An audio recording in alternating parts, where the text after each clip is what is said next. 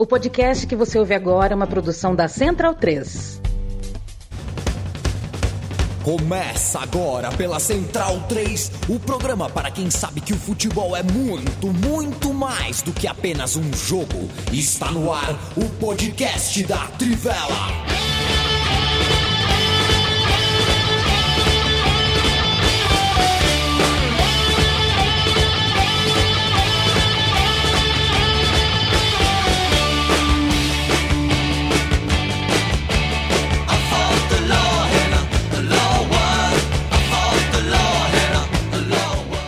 Bem-vindo, bem-vinda, amigo e amiga da Trivela e da Central 3. Hoje é dia 12 de junho de 2023. Eu me chamo Leandro Amin, sou ao lado de Bruno Bonsante, Leandro Stein e Matias Pinto.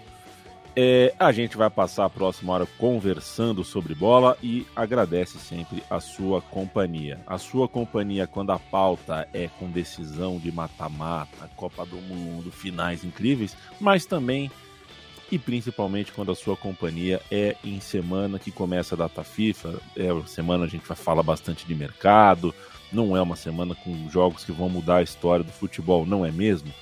Mas o importante é a gente trocar ideia, conversar e saber que você topa ficar com a gente é sempre um prazer. É, porque tem aquilo também, né, Bonsa, né, Stein, né, Matias? É, a gente, né, a gente, eu digo, não nós quatro aqui, mas o normal é a gente discutir jogador, técnico, cartola, a gente discutir as pessoas do futebol, né?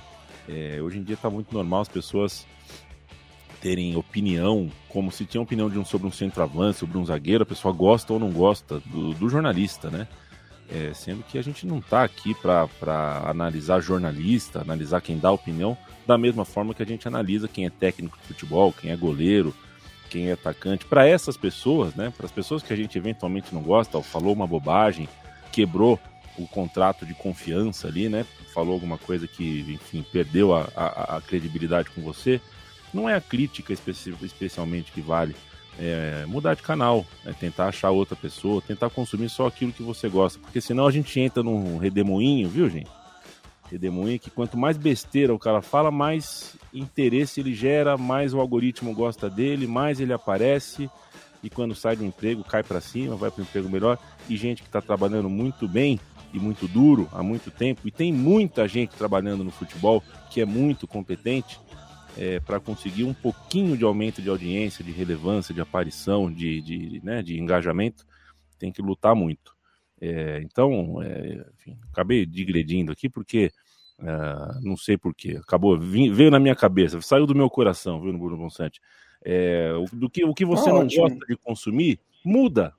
Ouça outra coisa, consome outra coisa. Não é criticando essa pessoa que você vai conseguir uh, uh, mudar as uhum. coisas. Crítica a gente faz para jogador, técnico, volante, e ainda assim com muito respeito, que é algo que tem faltado, tanto na crítica quanto na recepção Sim. das críticas. Tudo bem, Bruno Bonsante, do que, que a gente vai falar hoje? Tudo bem, nós vamos falar do, dos outros jogos do fim de semana, né? Não teve só a Champions League, teve é, jogos importantes em rebaixamentos, promoções, é, teve a final da Champions League, da outra Champions League, da Champions League africana, teve o final do Mundial Sub-20. A gente vai falar um pouquinho desses jogos e também aproveitando, né, que tá os principais campeonatos europeus finalmente terminaram, vamos dar uma, um resuminho aí do que rolou no mercado de transferências até agora. Loucura no Buquebus. Uruguaios em peso pulam de lá para cá, saem de Montevideo, vão parar em Mar del em La Plata e festejam o título mundial sub-20, muito valorizado pelas pessoas, pelos jogadores, uma seleção uruguaia que já no começo do ano me lembro de conversar com você, né, Matias? A minha primeira impressão tinha sido ruim. Falei, nossa, esse time do Uruguai. Depois na terceira rodada falei, Matias, deixa eu me retificar aqui, o time é bom, mas eu não imaginava que seria bom a ponto de ser campeão mundial sub-20. Quem é o Bala? O Bala já tinha destacado, inclusive, no começo do ano, no Sul-Americano Sub-20, é o Fabrício Dias, né? jogador revelado pelo Liverpool de Montevideo, já tem mais de 100 jogos como profissional, né? um volante de muita chegada, muita posição física, bate bem na bola e foi o, o referente em campo dessa seleção uruguaia, formada basicamente né, por eh, jogadores provenientes dos clubes ticos. Entre os jogadores que entraram em em campo ontem no Estádio Único La Plata, quatro formados no Defensor. É, e o, o, autor do gol, né, é, que foi Alá Uruguai, o Luciano Rodrigues, formado no Progresso e atualmente jogando no Liverpool também de Montevideo. E não foi né, um final de semana muito feliz para equipes italianas contra times vestindo celeste. A seleção do, do Uruguai teve muita dificuldade. Uh para se encontrar no jogo e acho que se desgastou na Copa. Eu não sei, eu vi a semifinal e achei que o time da Itália também estava um pouquinho sem perna. E o fim do jogo contra o Uruguai com um a menos ainda, impressionante. Como foram 13 minutos de acréscimo, a seleção da Itália não conseguiu ganhar uma dividida. E aí não é sobre estar com um a mais ou com um a menos. Dividida é um contra um, né? E o time do Uruguai engoliu. É, a Itália jogou mais do começo ao fim. Fez uma, uma final realmente uh, de campeão. Passou bonito, passou campeão legal ver a festa dos uruguais. Esses meninos é, vão ter realmente o carinho do torcedor, começam muito bem a carreira.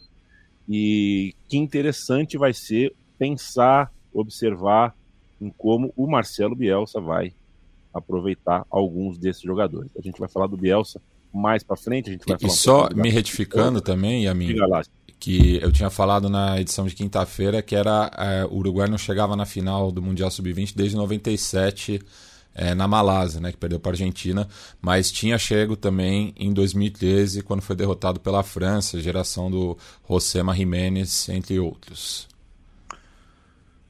Leandro é, Stein. Não, só, só para aproveitar, assim, uma coisa, Aproveite. uma crítica a FIFA, né, que eu, eu fiquei até emocionado porque eu gosto muito dos dois, a hora que entraram para entregar o troféu, o Maxi Rodrigues e o Roberto Baggio, né, para colocar no púlpito na reta final. Mas pô, não tinha um uruguaio ali para para pegar e para botar ali um forlanzinho da vida ali, chamado do outro lado do, do Rio da Prata, faltou isso.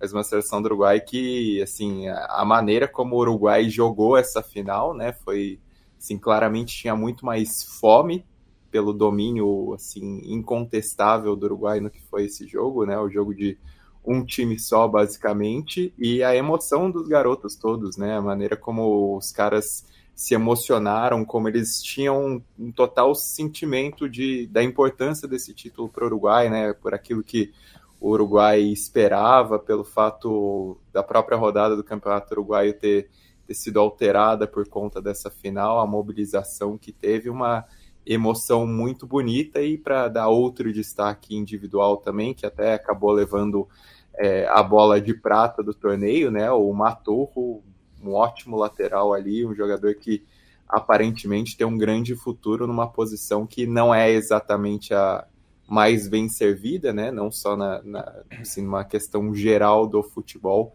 é um jogador para se prestar atenção também. Aproveita então, Leandro que eu ia perguntar para você, você deu essa palhinha, aproveita que você já molhou a palavra e fala com a gente sobre o Awali. É, é grande esse time, né? Reafirmou a sua grandeza continental, a sua, a sua, assim, não é hegemonia, porque não é todo ano que ganha, mas em comparação com os outros times, tem realmente uma liderança hegemônica. De 11 primeiro título da Champions africana, o Awali é realmente um time muito respeitável. Fala para mim o que aconteceu para o Awali ser campeão de novo na África. Bom, não foi um dos títulos mais lógicos, né? Porque o Awali flertou com uma eliminação na fase de grupos, o que seria muito atípico, né? É, não conseguiu acompanhar uma Melody Sundowns na fase de grupos, é, disputou ponto a ponto com, a, com o Al Hilal do Sudão, e o Al Hilal chegou a desperdiçar um pênalti na penúltima rodada que era a chance de eliminar o Awali num jogo paralelo. E aí, no confronto direto da rodada final, o Awali venceu por 3 a 0 é, acabou se classificando pelo saldo de gols no confronto direto. E aí, quando o time como o Awali chega nos mata-matas continentais, dá para saber o que vai acontecer, porque é um adversário muito duro. Eliminou o Raja Casablanca, depois eliminou o Esperance, e afinal tinha todo um fator é, de revanche, né? Porque o, o Ida Casablanca ganhou dois títulos da Champions Africana desde 2017, ambos em finais contra o Awali. A final da temporada passada deu muita polêmica, né? Porque a, a CAF decidiu, estava é, fazendo em, em, jogos únicos e a escolha da sede da final é, aconteceu durante a semifinal, quando se tinha Raja e o Idade nas semifinais para uma final sem Casablanca. Com todos os motivos, o, o Al-Ali reclamou que existia um benefício aos marroquinos, ameaçou um boicote da final, não aconteceu o boicote, não aconteceu a mudança, o time perdeu o título. E aí, dessa vez, de novo, com o regulamento reformulado é, em jogos de ida e volta, o Al-Ali acabou se impondo, né? É, ganhou por 2 a 1 a ida no Cairo e agora buscou o empate por 1 a 1 é, na visita ao Marrocos em Casablanca, então uma conquista com todo esse peso, é uma conquista até de reconstrução para o Awali, pensando que é, o, o Pizzo Mosimani tinha conquistado dois títulos à frente do clube e saiu em 2022, ou teve escolha furada ali para substituição do técnico, mas agora o Awali encontra um caminho com Marcel Kohler, e, enfim, parece um time bem encaminhado para a manutenção dessa hegemonia, né?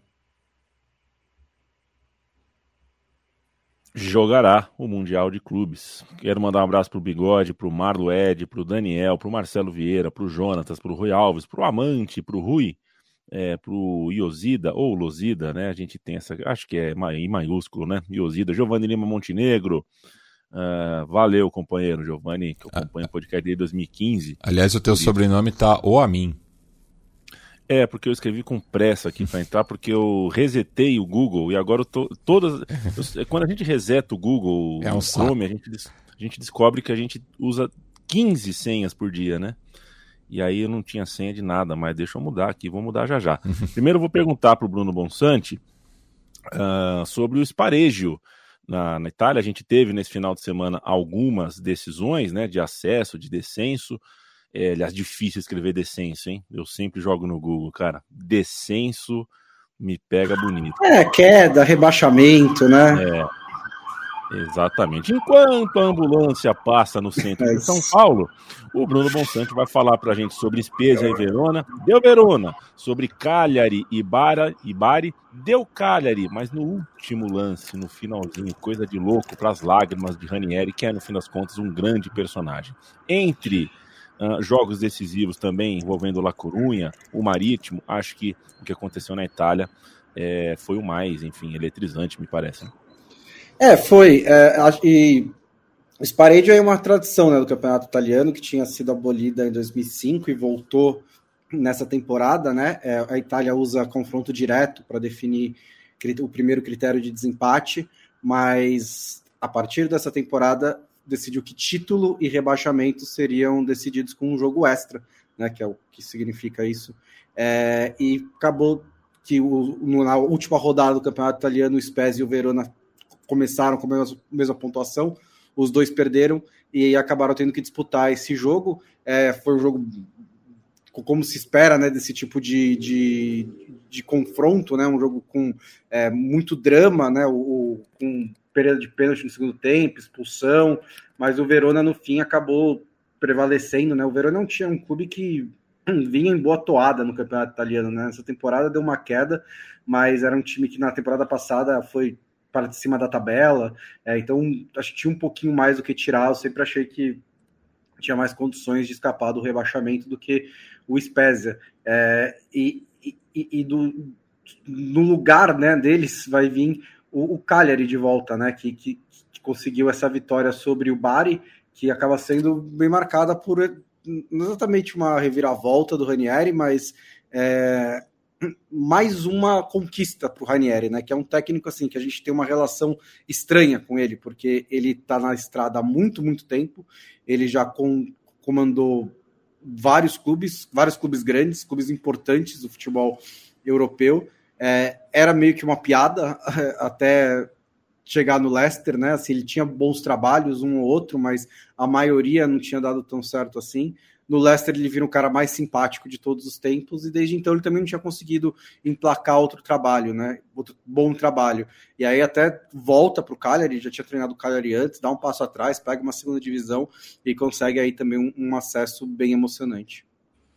É, então, sobre esse, esse Cagliari, né, vale destacar que, embora tenha caído na temporada passada, eles conseguiram manter um investimento relativamente alto, né, para para a segunda divisão. Então tem muita figurinha carimbada nesse time também. Tem o Lapadula no ataque, tem o, o Naritanandes, tem vários jogadores conhecidos.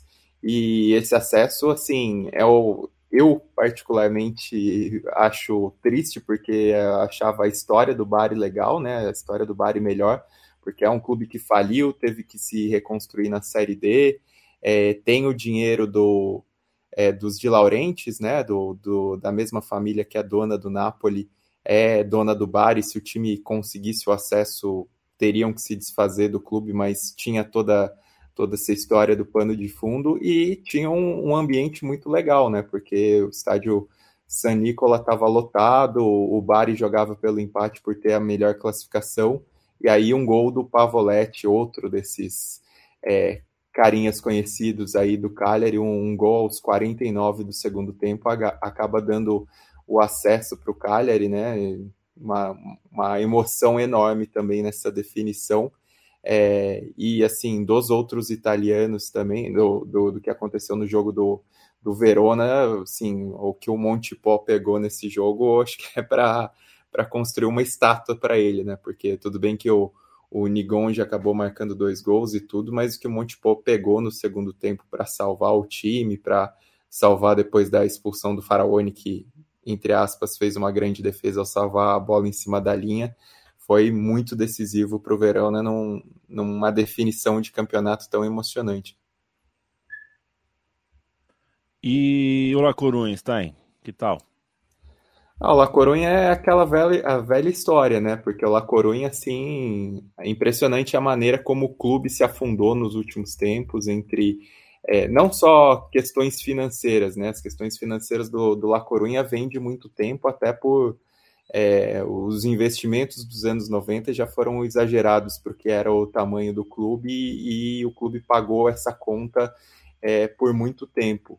E agora, entre reformulações da, das divisões espanholas, entre um rebaixamento que foi merecido em campo por, porque o time não rendia, é, não consegue subir para a segunda divisão, né? E aí nas semifinais dos playoffs é, acabou perdendo para o Castellón por 4 a 3 um jogo muito emocionante também, né? O La Coruña tinha vencido a ida por 1 a 0 no Riazor, e aí esse jogo de volta foi completamente insano, porque o Castellón chegou a fazer 2 a 0 o La Coruña empatou por 2 a 2 e aí o gol do Castellón que ia forçando a prorrogação aconteceu aos 45 do segundo tempo.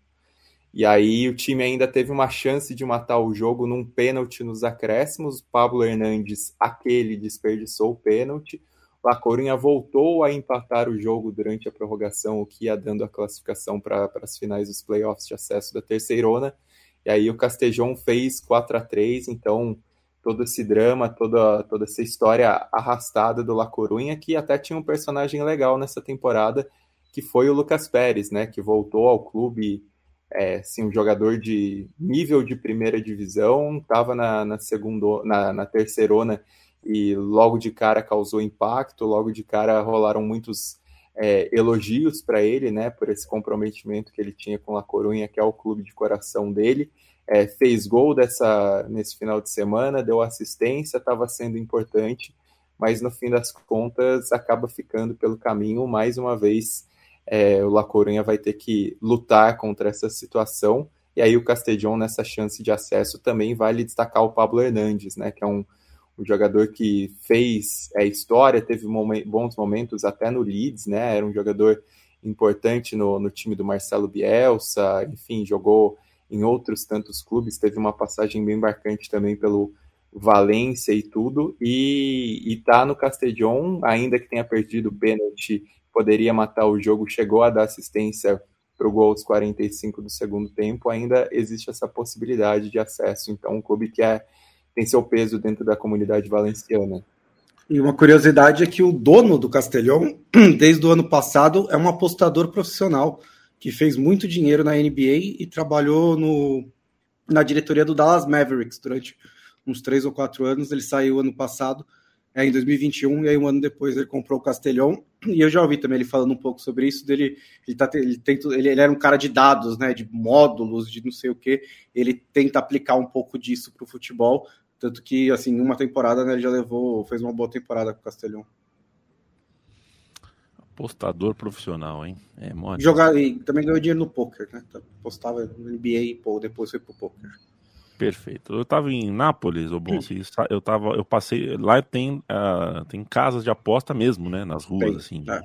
são parecem coisa meio fechada assim. Né, e eu, eu, eu vi um jovem, tava um jovem na bicicleta na calçada e saiu um jovem amigo dele festejando assim, ele saiu da loja comemorando e pulou no, no, no, amigo na bicicleta, quase que os dois caíram da bicicleta. Assim. Falei, bom, esse aí deve ter apostado em 30 pontos de Luca Doncic no Dallas Mavericks, com certeza.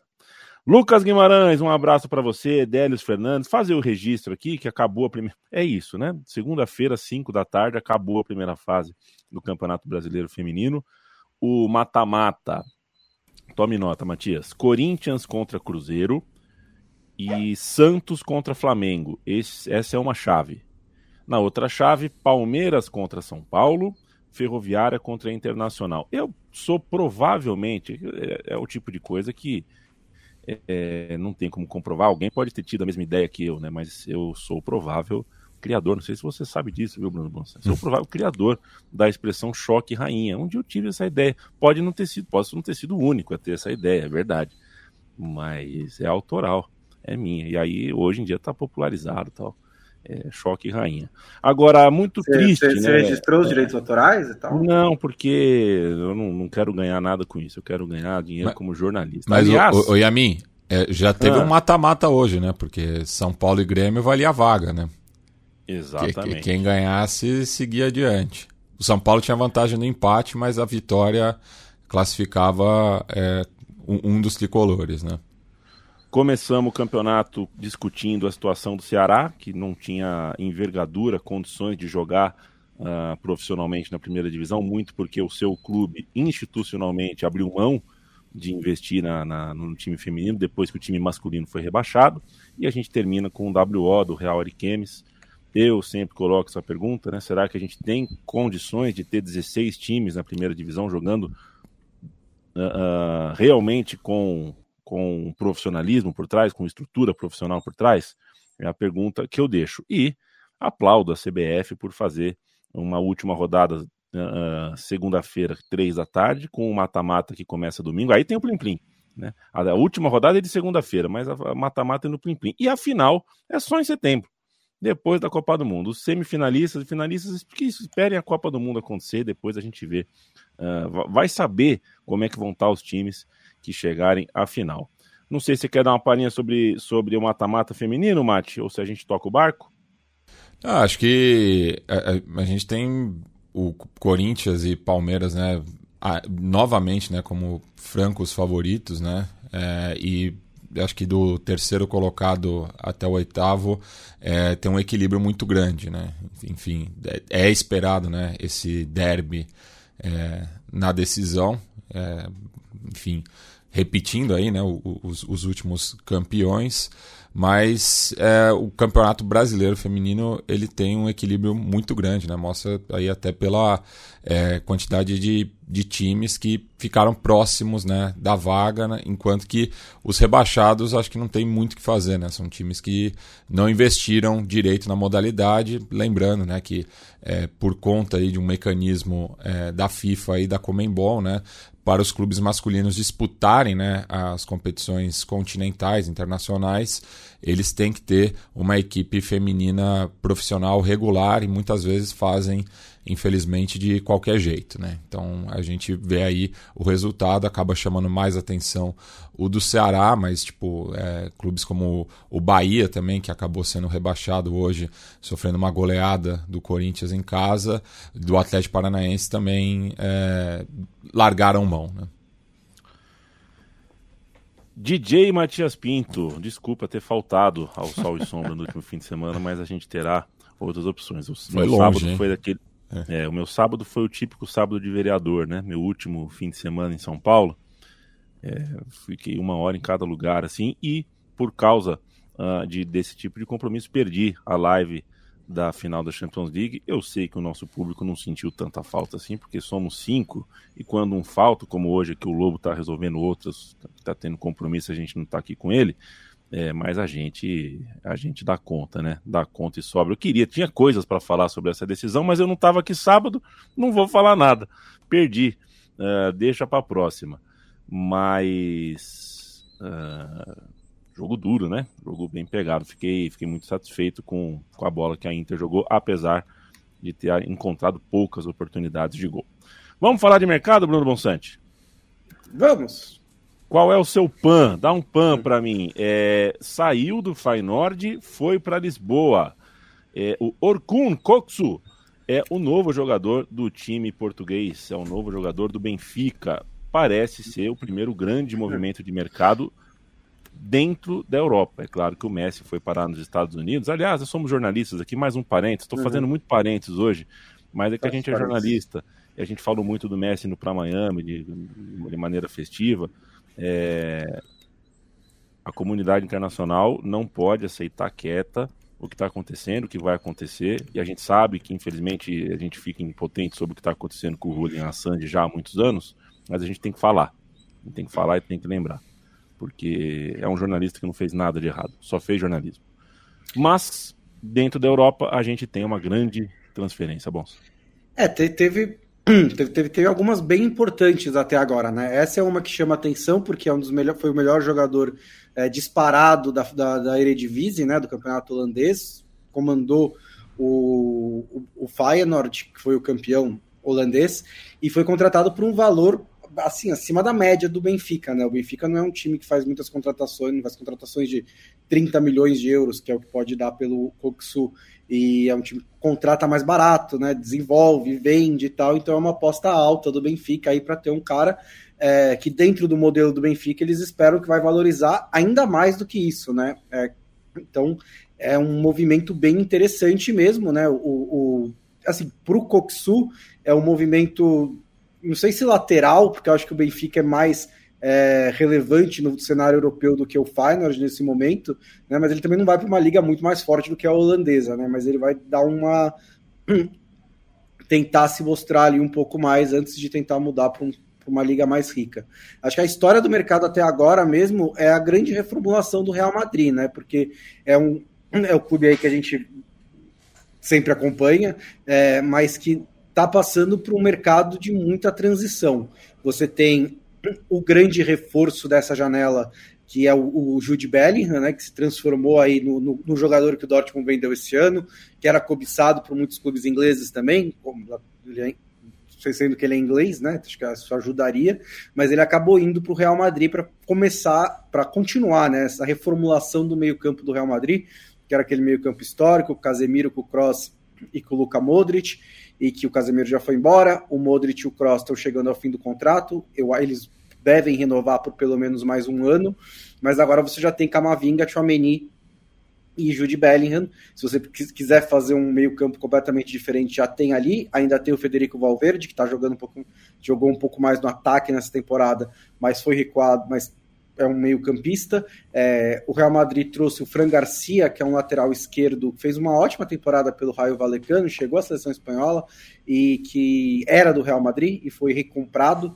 né, pelo depois de três anos no Raio Valecano, e aí ele apare chegando para a lateral esquerda para ajudar, para ser apoio, né, o Ferdinand Mendy, ou até titular, é, você libera o, o Camavinga para ser mais meio campista, e aí tem uma questão interessante no ataque, né? Porque o Real Madrid dispensou Mariano Dias, rescindiu com o Hazard, o Asensio foi embora e o Benzema foi para a Arábia Saudita. Então, basicamente, só o Rodrigo e o Vinícius Júnior permaneceram como jogadores de ataque do Real Madrid. É, o Brian Dias voltou do Milan e ele pode ser uma opção ali pelo lado direito. Você tem o Valverde, que também pode ser uma opção pelo lado direito, mas ainda tem muito espaço no ataque do Real Madrid para ser, ser preenchido. Né? A folha salarial do Real Madrid despencou com a saída do Benzema, do Hazard é, e do Asensio. Então, o Real Madrid provavelmente vai estar muito ativo no mercado, deve buscar aí uns um, dois, talvez até três atacantes para compor esse elenco. E já fez algumas, alguns movimentos bem importantes. Então acho que é, vai ser um daqueles mercados em que o Real Madrid é um dos protagonistas.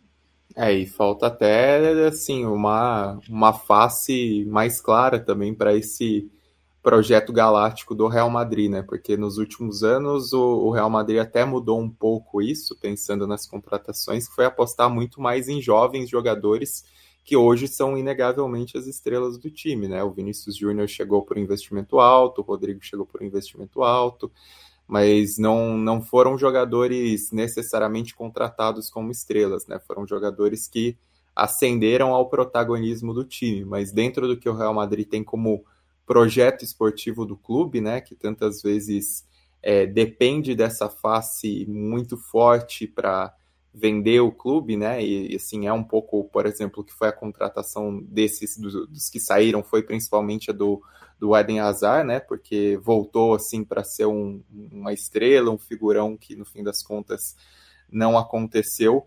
É um pouco o que o que o Real Madrid tende a fazer. O Bellingham, em partes, ele preenche um pouco essa lacuna por ser um jogador cujas expectativas são muito altas e é um jogador que já rendeu bem em alto nível, né? Já rendeu bem em Champions. A temporada dele na Bundesliga foi muito boa, embora ele não tenha é, se mantido tão constante, mas é um jogador que, que chega com esse cartaz é, sem quebrar muito essa onda de investimento nos, nos mais jovens e que se encaixa até, de certa maneira, numa questão é, do Real Madrid ser mais competitivo que os ingleses no mercado de transferências por um jogador inglês, né? Não, não deixa de ser significativo isso, mas é o, o, grande X da questão aí é a contratação principalmente de um de um homem central para o ataque, né, para ver quem vai fazer essa função do Benzema, ainda que o Rodrigo seja uma alternativa para jogar ali pelo pela faixa mais central, mas a tendência é que o Real Madrid busque alguém de um peso muito grande para jogar nesse setor, para que seja até uma face mais galáctica do time não necessariamente que o mercado ofereça tantos nomes assim, né, à disposição. Inclusive, alguns o Real Madrid tentou mais recentemente não conseguiu e não me parece que vão chegar nesse mercado, que nem o Haaland da vida, que nem o Mbappé da vida. A bola quente do mercado é o Harry Kane, né, pensando é, nos jogadores que podem atuar dessa maneira e até particularmente pensando no que fazia o Benzema talvez seja o encaixe mais favorável para o Real Madrid nesse momento. Mas é bem isso que o Bonsa falou, né? Assim, é, eles não necessariamente ganharam dinheiro com, com essas saídas de jogadores, mas o espaço que existe agora né, na folha salarial do Real Madrid é muito expressivo para o time chegar forte em busca de, de um reforço estelar, pelo menos um reforço estelar e tem essa, esse buraco no salário para conseguir concretizar essa transferência. É, quase como se eles soubessem que a gente estava falando exatamente desse assunto. Acabou de sair no L'Equipe que é, o Mbappé é, a, a, a, informou o PSG que não vai acionar a cláusula de extensão de contrato por mais um ano.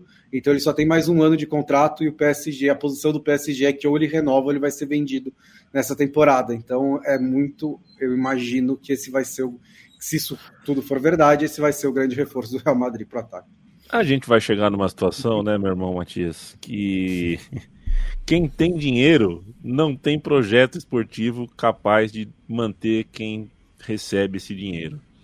É... E aí vão sobrar pequenos casos. No Manchester City é um exemplo que pô, os jogadores que estão lá estão, estão felizes de estar lá, a estrutura funciona esportivamente, o dia a dia funciona os outros debates são os outros debates. Né? O dia a dia do Manchester City é um dia a dia ótimo para se trabalhar como profissional do futebol. Paris Saint-Germain não é o caso. E alguns outros times super ricos cada vez mais mostram que não são o caso. Se a gente tiver que entrar de novo no não, debate, e, Mbappé e... vai para. Porque para onde pode ir o Mbappé depois desse contrato com o Paris Saint-Germain? Não, e, e o, o, Real Madrid é, está se tornando um, um, um, clube simpático aos olhos do público, né? Isso eu acho que é o mais preocupante, né? Para as futuras gerações aí. É, porque realmente pensa, né? É, é um clube que tem um projeto, sabe da força dele e vai pegando as peças certas, né? E, enfim, tem dinheiro de sobra também, é, mas não, não tem nenhum mecenas por trás, né? Assim, podemos ter discussão né, sobre o, o papel do Real Madrid na né, identidade castelhana, enfim, é, mas não tem aí um, um, um, ator é, que criam um doping financeiro, né? Como outros clubes. Né? Então, é, é, o caminho mais é. natural que, que se apresenta para o Mbappé. É reforçar o doping financeiro do Real Madrid é a realidade do futebol é. hoje em dia. Né? E assim, a mentalidade também que construiu um pouco esse processo, porque se o futebol uhum. chegou a esse ponto, também tem muito da influência do Real Madrid. Sim. Puxando a fila, principalmente com o que virou o projeto do clube a partir do e, e, e, Pérez, do, né? e do falecido de hoje também, né? Do Berlusconi, que Sim, também né? ajudou né, a moldar o futebol como nós conhecemos. Né? A gente já. Vai pingar o obituário, Stein? O Lobo publicou já. ah, fez, já. Né? Ah, tá Esse ah, o Stein dispensou. Ah, eu não faço questão, não. Mas eu, eu gostar, eu falar pra vocês que, assim, eu gost, sempre gostei do Milan, né? Até a minha é. primeira camisa de futebol internacional é do Milan, então, pelo menos por gostar do Milan, eu respeito o Berlusconi dirigente. O político, isso aí. É, político. É, é assim, é, o, o é, ainda bem que projeto e dinheiro não se encontram tantas vezes assim, né? Sim. Porque a gente viu no sábado o que acontece quando você tem muito dinheiro e muita competência, né? Basicamente não tem o que fazer. É, então, é, ainda bem que o Paris Saint-Germain é uma bagunça, né? É, e assim, o Real Madrid já juntou as duas coisas várias e várias vezes, né? Ele não ganhou 14 Champions League só na, na força da camisa, é, embora seja uma camisa muito pesada. Mas acho que uma coisa interessante do Real Madrid também, que é que falta a, a esses novos clubes, é, potências do, do, futebol europeu, é essa aura, né? Que é a, é a mesma aura por, do, do, Barcelona também. Esses dois têm uma aura muito forte, que é assim, é, que leva um, um Mbappé a dizer, não, eu vou, eu quero jogar no Real Madrid. É, o Paris Saint-Germain pode até me pagar mais, é o meu país, mas eu quero jogar no Real Madrid, eu quero fazer parte dessa história. Foi o que a gente falou também um pouco com, quando o Lewandowski saiu do Bayern de Munique e foi para o Barcelona. Né? Isso é um pouco mais difícil de você comprar. Isso você realmente precisa passar aí uns 100 anos jogando bola para conseguir construir, e o Real Madrid foi, foi muito bem nisso. E, inclusive, né, falando em história, né, o, Real, o Vinícius Júnior pegou a camisa 7, né? Do, do, que era do Hazard, que é uma camisa histórica do, do Real Madrid, é a camisa do Brutaguem, a camisa do Copá, a camisa do Cristiano Ronaldo, do Raul Gonzalez, assumiu essa responsabilidade e vai realmente ficar marcado como o cara do Real Madrid na próxima temporada. Aí, sei lá, né, se vier o Mbappé, a gente vai conseguir discutir isso de novo, mas ele até é. segunda ordem é, vai ser o principal jogador do Real Madrid. O Heitor Gomes fala que aqui no Brasil, projeto com dinheiro que é eficiente tem o do Palmeiras, né? É, Heitor, enquanto o Bonsa falava, eu estava pensando em falar assim: os flamenguistas devem estar tá ouvindo isso, né? Com, com, com lembranças de outras épocas aí, né? Por, é, quantas temporadas o Flamengo tinha a condição econômica e às vezes tinha os jogadores bem pagos, mais remunerados. Trouxe o Romário, pô, trouxe o Romário no auge, né? mas o institucionalmente a coisa não andava como não funcionava, né? E aí uh, às vezes você tem o dinheiro, mas não tem o projeto esportivo, você até traz o Bamba, mas não consegue uh, não consegue dar bossa. Pedro Raup, um abraço para você. É, aliás, o reitor escreveu aqui um HK, fiquei pensando, HK, HK é o Harry Kane, né? Imagino que seja o Harry Kane. É, que ele pergunta sobre o Harry Kane. Ah, o Harry Kane tá, tá no Tottenham, né? Tá no Tottenham. É, eu gosto. Eu, eu, enquanto ele estiver lá, eu. eu Inclusive, eu gosto, perguntaram aqui se, se, um dia a gente vai ver um clube inglês é, com dono inglês sendo campeão. E a melhor chance é o Tottenham, tá? Então a resposta é não.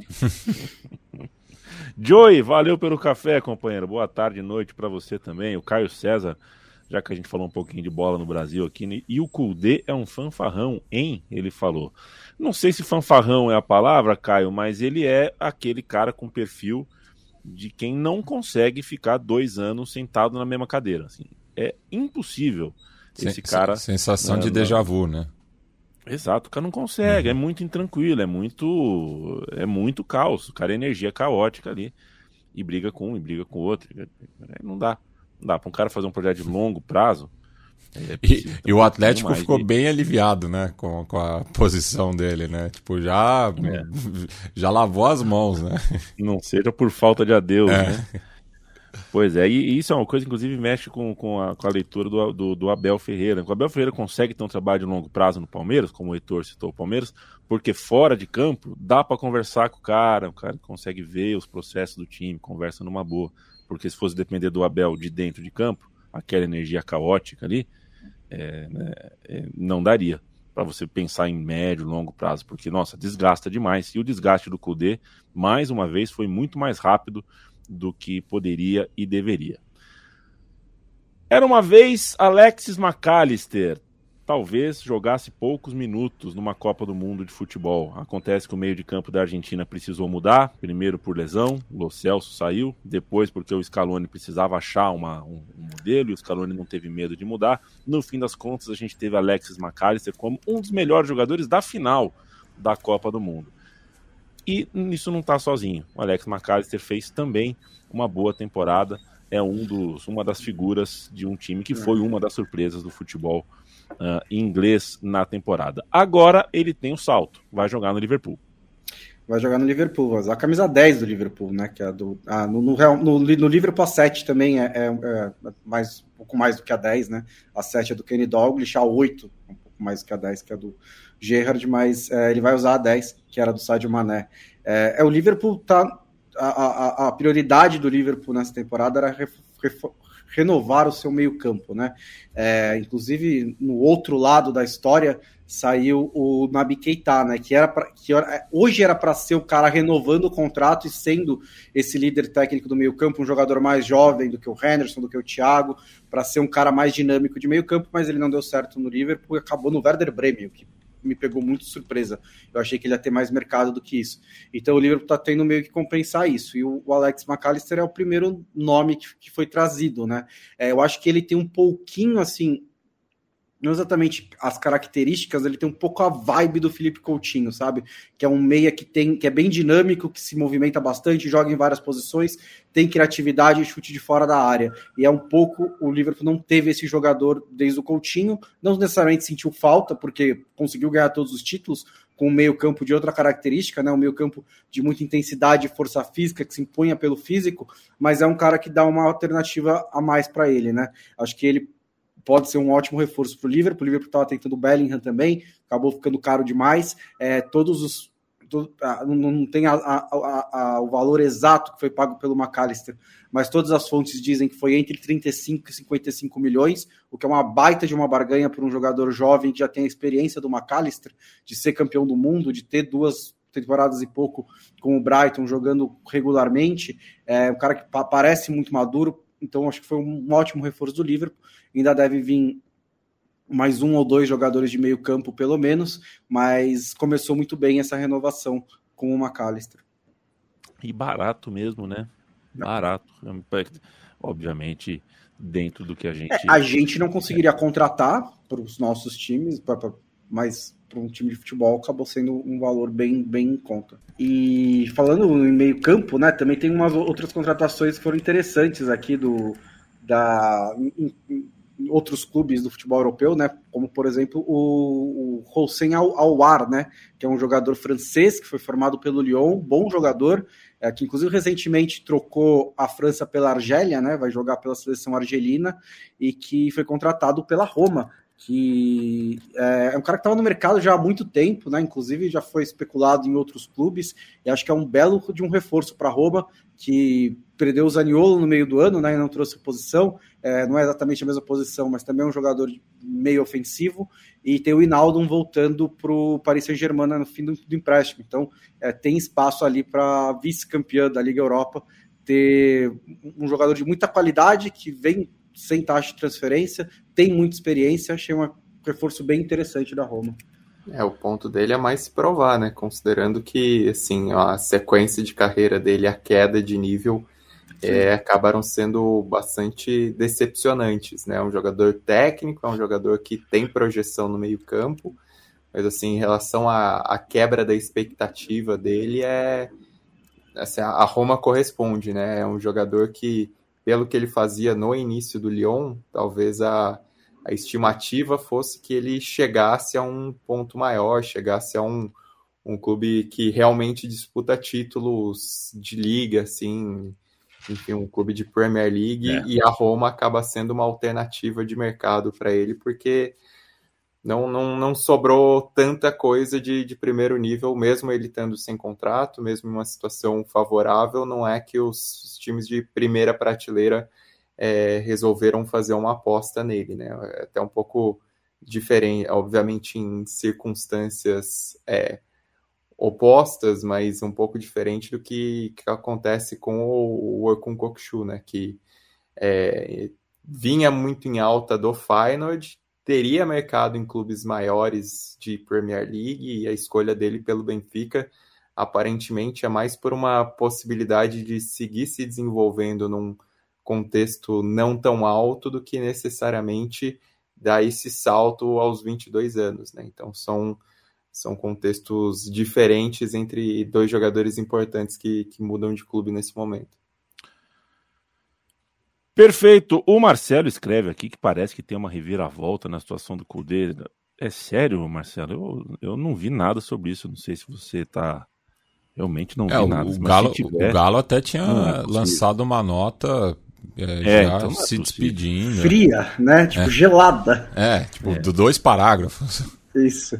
É tipo, o Kudê disse que, não, que, que, que ia embora, então tchau. A, a gente aproveitou antes que ele mudasse de ideia. Aí a gente já.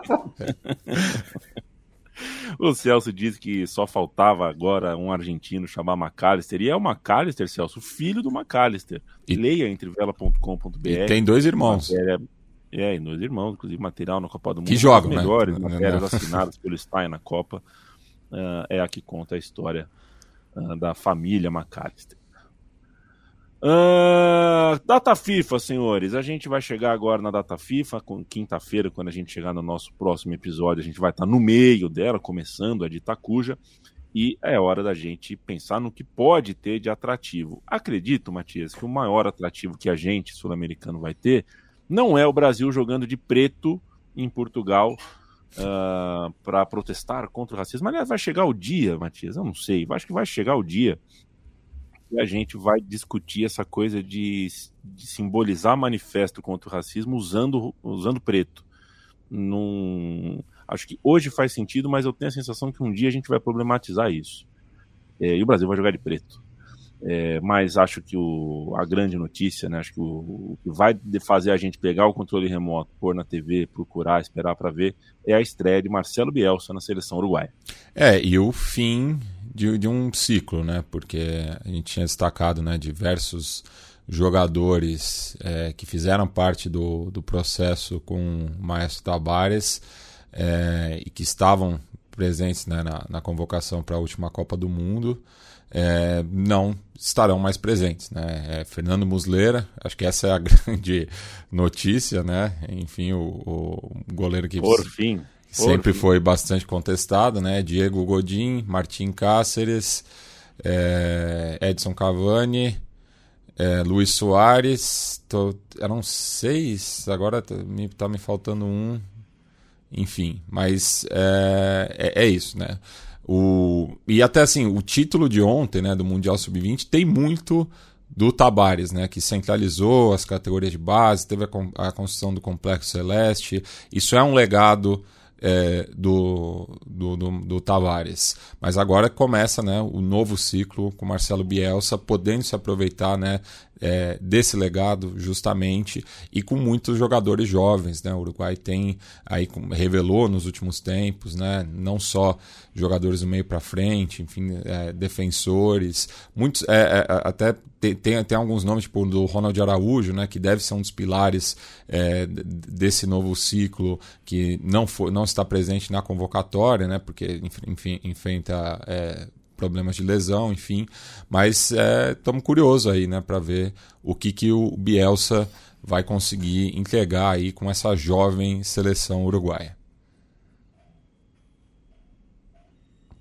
Tô curioso e também quero saber, Landstein, aí te faço a pergunta, pulando para a Europa, sobre a final da, da Liga das Nações. A gente tem Holanda e Croácia na quarta, e Itália e Espanha na quinta. Depois Uh, uh, a gente tem mais, a FIFA vai até terça-feira, aliás, o Brasil joga uh, na, na, terça, né, na, na, na, terça, dia 20, mas aí é isso, a gente vai ver o campeão da Liga das Nações saindo daí, Holanda contra a Croácia, depois Itália contra a Espanha, é, o que, que a gente pode esperar do momento. É, né? A gente sempre tem no pós-Copa essa ressaquinha, né? a gente não sabe muito bem qual é o pé do frango, em que pé que estão as seleções, que tal para você essa semifinal? Se tem muito entusiasmo também, porque para mim ainda é um pouco misterioso uh, qual país, ou se todos os países em uníssono realmente bancam a Liga das Nações como algo para jogar jogando mesmo, para chegar chegando, enfim. É, eu acho que essa edição da Liga das Nações em si foi ruim, né? Assim, em comparação que foram as duas primeiras edições, assim, a, o, o, torneio caiu no gosto de início, né? É, até pensando nessa fase classificatória, é, foi em cima da Copa do Mundo já, e parecia que os times não tinham tanto interesse vendo o prêmio maior é, se aproximando no horizonte e, de certa maneira, agora também com exatamente com esse clima, né, do que foi a Copa do Mundo, é, do que está em jogo entre as perspectivas dos times. Não vejo, por exemplo, é, um, um, clima positivo como teve no título de Portugal em 2019, ou, por exemplo, como foram as finais de 2021, né, que ainda que tivesse ali o, a, Eurocopa no retrovisor, os jogos em si e dessa do Final Four eles entregaram muito. É ver se esses jogos agora da fase final conseguem compensar, mas com quatro times ali que, que deixam um pouco de, de questionamento, né? Se fosse olhar pela Copa do Mundo, a Croácia seria muito provavelmente a favorita ao título, né? Claramente o time que jogou melhor durante a Copa do Mundo mas não me parece que um título, um título da Liga das Nações, ainda que coroe esse ciclo, né, seja um, um troféu para premiar também o que faz o time nos últimos tempos, não me parece que vai ser maior do que as duas campanhas da Croácia em Copa do Mundo. Então, é, é o time no papel, em teoria, o que entrega mais para o momento, mas não necessariamente o time que, que vá ter uma motivação maior em relação ao que já foi a Copa do Mundo. Né? A Copa do Mundo é, a meu ver, ainda é um ápice para essa Croácia. Holanda e Espanha elas saíram da Copa do Mundo de certa maneira com doses de decepção, né? Holanda não tanto, a Espanha claramente, e são duas equipes em começo de projeto, né? Então são duas equipes é, com mudança de comando. A Espanha até me parece um tanto quanto perdida com Luiz de la Fuente. A convocação achei é, meio estranha, assim. Não que a Espanha esteja atualmente com a sua melhor geração, mas o, até pelos nomes convocados, não vejo como a melhor seleção espanhola possível, né? Então fico com um pouco de dúvida. E a Holanda sempre tem essa motivação de, de conseguir um título que premie o, a história da seleção em si, né? Que, que faça um pouco mais de, de jus ao que é a seleção mas também não necessariamente que, que pareça vir com um time que faça tanto diferença em relação ao que tem a Croácia para esse, esse confronto é, das semifinais. E a Itália vem sendo uma incógnita, né? Porque, enfim, ganhou a Euro com todos os méritos, não se classificou à Copa do Mundo, e o Roberto Mantini, nos últimos tempos, é, se mostra muito mais interessado em fazer um trabalho de, de renovação, em testar jogadores, em dar, dar chance para caras que, enfim, é, pintam em ligas alternativas, do que necessariamente é, tem conquistado resultados de, de maneira tão, é, tão regular, né? Pensando no que é esse ciclo mais recente da Itália. É, é um time ainda muito forte, pensando em nomes, pensando no que alguns jogadores produziram na temporada, pensando é, ao fato de ser o atual campeão da Eurocopa, mas também é, com uma grande ponta de interrogação. A meu ver, a, a, diferença, assim, o divisor de águas entre essa Liga das Nações ser um torneio esquecível e ser realmente algo que vai ficar marcado como, poxa, valeu a pena essa terceira edição, apesar da Copa do Mundo é, ensanduichada aí, é o nível do, do, dos jogos dessa fase final, assim como foi a, a, de 2021, que o nível dos jogos compensou bastante no, no Final Four.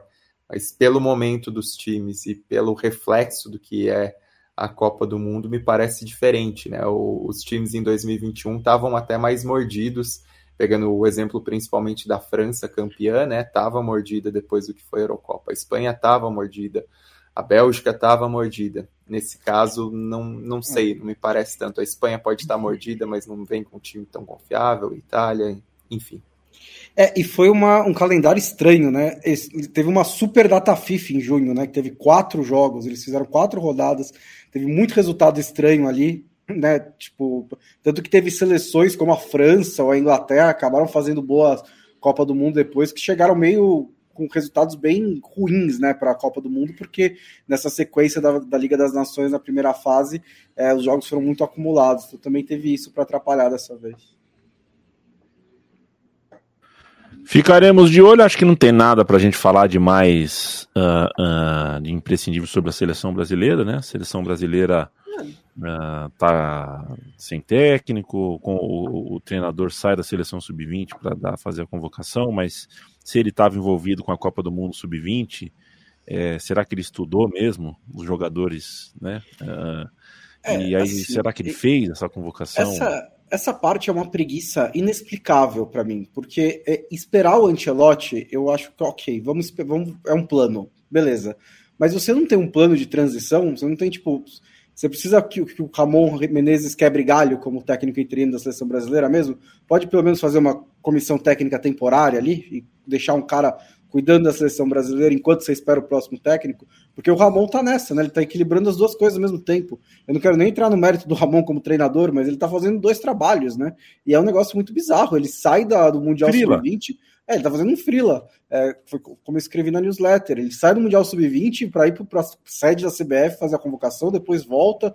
Aí ele tá antes do Mundial Sub-20, ele vai representar o Brasil uma conferência de treinadores e agora ele vai trabalhar na Espanha. Tipo, pelo menos, você quer esperar, beleza, mas pelo menos coloca alguém 100% dedicado à seleção brasileira. Só isso.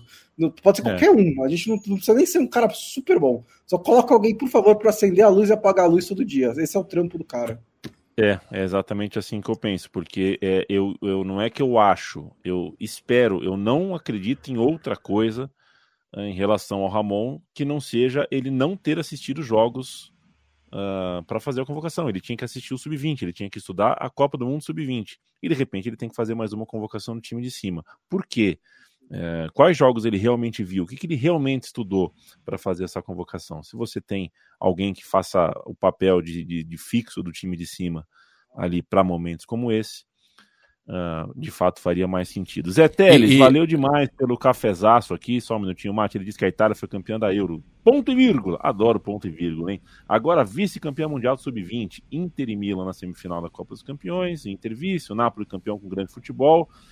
Há algo revolucionário acontecendo na Itália? Interrogação ou é só coincidência? É um bom tema. Eu acho que não é revolucionário o que está acontecendo na Itália, mas é um passo à frente. É, é, o futebol italiano. É um renascimento. Um passo à frente. Um renascimento que tem que ser colocado em contraste com as questões, né? É, a gente está falando de corrupção, a gente está falando de, de, da Juventus perdendo ponto por, por corrupção e transferências, né? Então o é. futebol italiano deu um passo à frente em campo, ainda tem muita coisa para Mas... avançar para a gente poder chamar de revolucionário ou qualquer outra coisa. Curiosamente, os dois últimos títulos mundiais da Itália vieram em meio a, a grandes escândalos, né? Então É, perguntaram para o Mancini, quando chegaram três italianos nas quartas de final, se ele achava que aquilo era um sinal do renascimento do futebol italiano. E ele respondeu perguntando quantos italianos estão jogando no Napoli, na Inter e no Milan, né? E aí e são poucos, realmente. E aí, assim, você pode até pegar esse sub-20, a campanha tem jogadores interessantes ali, mas aí um outro problema no qual o Mancini bate muito na, tecla, é que clubes da Série A dão pouca experiência para jogadores jovens, né, italianos nos seus times. E isso realmente é um problema. Inclusive, alguns jogadores chegaram a jogar pela Itália antes de estrearem pelos seus times principais, porque o Mancini acaba antecipando as convocações, porque os caras não estão tendo chance nos seus clubes. Então, é, não necessariamente, assim, é que são coisas pouco diferentes, né? O futebol italiano como um todo teve bons, teve um bom ano nessa, dessa vez, né? Série A foi relevante, o Napoli fez uma grande campanha, Inter e Milan chegaram nas semifinais, teve um finalista da, da, da Eurocopa. Isso se traduz para a seleção italiana renascer e ser forte? Acho que isso é uma outra conversa que não necessariamente tem é, influência uma coisa com a outra. É, e só para pegar um ponto positivo, né, e para dizer que não é só coincidência, é basicamente um convite para você assistir com mais frequência os jogos da Série A, né? Porque assim a Série A passou vinha de temporadas bem sofríveis assim, mesmo nesse período hegemônico é, da Juventus e hoje em dia é muito mais legal assistir os jogos da Série A, assim, é, acompanhar as partidas, o nível dos jogos, é, jogos mais abertos até, assim, aquela imagem de futebol defensivo muito tático da Itália está ficando um pouco mais para trás, né, nessa tática defensiva, porque são jogos mais abertos, mais velozes, e isso é, acredito que, que mostra também que não é só uma coincidência, porque tem um trabalho técnico muito bom, né? Muitos treinadores é, na Série A vêm fazendo trabalhos competentes, então isso também destaca um, um ponto positivo, né? Assim, o que se vê na Série A é, reflete um pouco também na seleção, reflete um pouco nas campanhas europeias, porque o campeonato em si tem sido muito mais interessante, né? Antes, assim, sendo bem sincero, eu achava difícil ver os jogos da Série A e hoje em dia são. Eu, eu, por exemplo, prefiro muito mais a Série A do que La Liga. Assim, entre assistir um jogo de meio de tabela entre um campeonato ou outro, eu sou muito mais a Série A. O Matias fez o polegar, assim, é outro. Eu também sou outro. Somos três. Somos muitos. Quatro. Somos quatro. Somos quatro. quatro. Perfeito. Alô, La Liga. Então, a La Liga. Uh tem que melhorar mesmo, né? De fato, tem que melhorar. Não, não tá na sua melhor fase. E o Tebas podia sumir do futebol. O Javier Tebas podia, eu não me importaria. É, assim, é competitiva ainda, né? Ganhou mais é uma Liga Europa e tal. Tá, é. Chega longe nas competições europeias, só que do não, ponto de vista jogo. do entretenimento. Não, o pelotão não é de frente. A que eu mais gosto de ver jogo. O pelotão de frente ainda é muito poderoso. O problema são justamente é. o, o, meio de tabela, como o Stein pontuou. É. Uh, a gente. Chegou a hora, né? Chegou a hora da gente partir. Uh, visite nossas cozinhas, central3.com.br, trivela.com.br, assina a newsletter da Trivela, uh, acesse a loja da Trivela, né? capred.com.br barra Trivela. Em, em trivela.com.br você encontra lá tanto a newsletter que você assina pelo Substack quanto uh, a loja Você da já assinou, inclusive, a mim? Pois é, pois é, lá, né?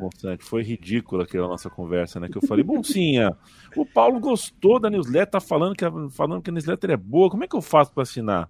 E você só pôde responder, é, você é o apresentador do podcast da e você anuncia a newsletter da Trivela toda semana. Não é possível que você não saiba. Eu não falei assim? com essas palavras, tá? É. Não... Mas foi a ideia. Só foi, foi só se inscrever lá, velho. É. tipo... é, você não falou com essas palavras porque você é um lorde, Bruno Bonsante. Um beijo para você, até quinta. Um beijo, até quinta-feira. Bruno Bonsante que está há 25 dias de tirar férias. Leandro Stein, beijo para você. Tchau, tchau.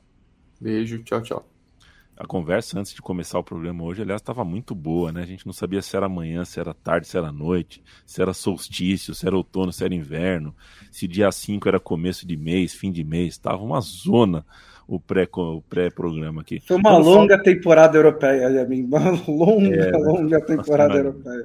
E quando falta o Felipe Lobo, a gente fica meio confuso aqui. Um beijo, Felipe Lobo. Um beijo para você também, Mate. Beijo.